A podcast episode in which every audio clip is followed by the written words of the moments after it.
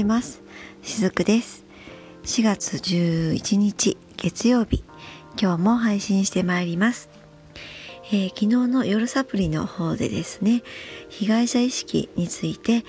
お伝えしました。でまあその最後の方でですね是非自分のことを助けてあげてくださいっていうふうにお話ししたんですけれども今日はその助け方についてですねお話ししていこうと思います、えー、先日のですね被害者意識についてのお話の中でもお伝えしましたようにその私たち昭和生まれの親を持って生まれてきた世代っていうのはみんなハートを開いているんですね。開いて生まれてきています。繊細なんですね。温かいものを、まあ、忘れないようにしっかり内側に持って生まれてきています。だけれども、えー、まあ激動の昭和の時代の中で育っていくうちにいつの間にかその開いていたハートも閉じてしまう。っていうような方もきっと多くいらっしゃるのではないかなって思うんですね。でまあそれが人生のベースである。っていうふうに子供時代にまあ一種その取られたように感じてしまうとやっぱりとても辛いと思うんですね。でハートがやっぱり傷つきます。だからまずはそんな風になんでこんな目にっていう風に感じていたとしてもそれは真っ当な感情のリアクションなのだっていうことを知っていただきたいなと思うんですね。決してそれを責めないであげてほしいのです。えー、昭和の時代をその生き抜いてきた人たちっていうのはきっとなんでこんな目にって思う自分さえ責めてしまうんですね。またはそのこんな風に思ってはいけないって言ってまたさらにこう自己嫌悪に陥ったりとかそういう風になってしまいやすい方多いと思います、えー、本人のエネルギーとしてはですねただでさえその被害に遭ったって感じていてショックなのにさらにそれを自分で責めているのでもう踏んだり切ったりな状態なんですねなのでまずはそれを理解してあげることからなんです。これは加害者の相手に理解してもらおうとするのではなく自分で自分に優しい目をかけてあげる感じです。もうよし私は自分を助けるぞっていう風な意識を持つだけでも波動っていうのは変わっていきます。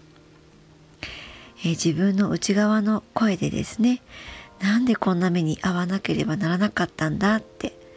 そうした時にはあなたは「そうだよねあれはつらかったよね」って答えてあげますもしもあなたの内側の声がどうして分かってくれないんだって何度言ってもまるで理解されないって言っていたならあなたは「わかるよこれを分かってもらえないのって悲しいよね」っていうふうに自分で自分自身を救ってあげてください。えー、救うっていうのはですねとても大きな仕事に思えるかもしれません。だけれども本当はとてもとても簡単なことだったりします。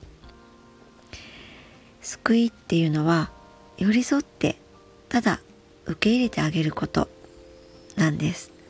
そしてそれをしっかりとやってあげることでハートっていうのは次第に癒されていきます、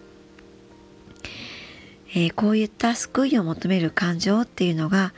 長年自分の中で放置されてきたことでその感情がですね拗ねてしまうことがあるんですねそうするとこういった癒しっていうのをむしろ初めは拒絶します。分かってくれなくてもいいもんっていう感じでですね。あといやもう今更遅いよみたいな感じでまあ拗ねたりするんですね。でもたとえ拗ねた子供であっても必ず拗ねたそのまだ奥底では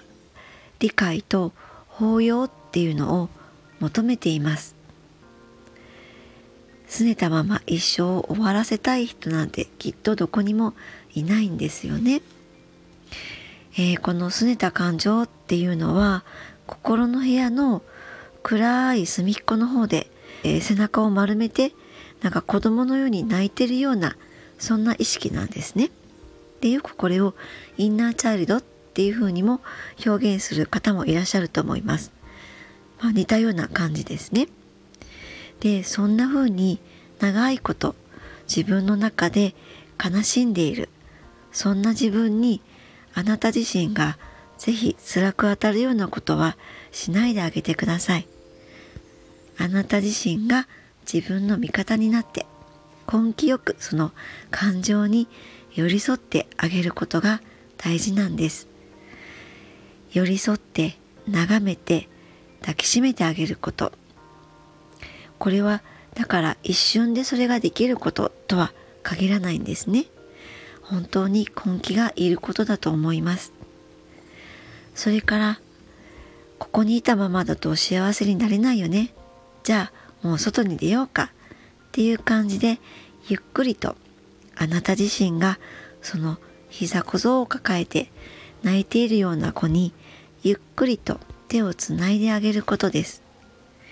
これはですね私も時々お客様にイメージワークとしてお伝えするんですけれども、まあ、あの細かい設定などはここではもう抜きにしてですね今お伝えしたようなことをイメージの中でやってあげてください。それで大丈夫です。大事なのはよく頑張ったよね。今度は私があなたの面倒を見るよって言って何があってもあなた自身は自分の味方でいるっていうことを決めることです、えー、もしかしたらですね日常の外の世界でも分かってくれないもんねってもう遅いよって、まあ、実際にやることもあるかもしれません。それは親との間でだったり、えー、ご兄弟の間であったり恋人との間であったりまあ、そういった関係性の中でそのような感情が出てしまうこともあるかと思います。でももしもそうなったとしてもやだ私子供っぽいなんていうふうにぜひ責めないであげてくださいね。まあ、そんな風にもし自分を責めてしまうと自分にとって心地よい状態を、まあ、引き寄せるみたいな感じにしたい時は結局自分の感情に正直になるっていう状態から始まっていきます。なのでそういった子供のような感情がもしも出たりしてもあこれも私の一部なんだよねっていうふうに受け入れてあげればそれでいいわけなのです。そんな感じでどんな被害者意識っていうのも悪いものでは決してありません。えー、どうしても繊細さがゆえに感情がそういうふうに反応してしまっただけなんですね。なのであとはそこからどう救ってあげるかそれはとことん自分で付き合って向き合って自分自身でやってあげるしかないわけなんですね。だけども自分で自分を救うっていうふうに決意をした時必ずあなたの波動にその土台っていうのが生まれてくれます。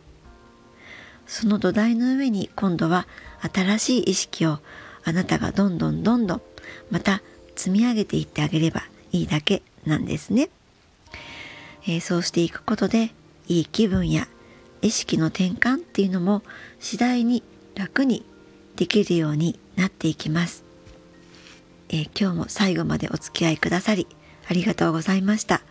しずくでした。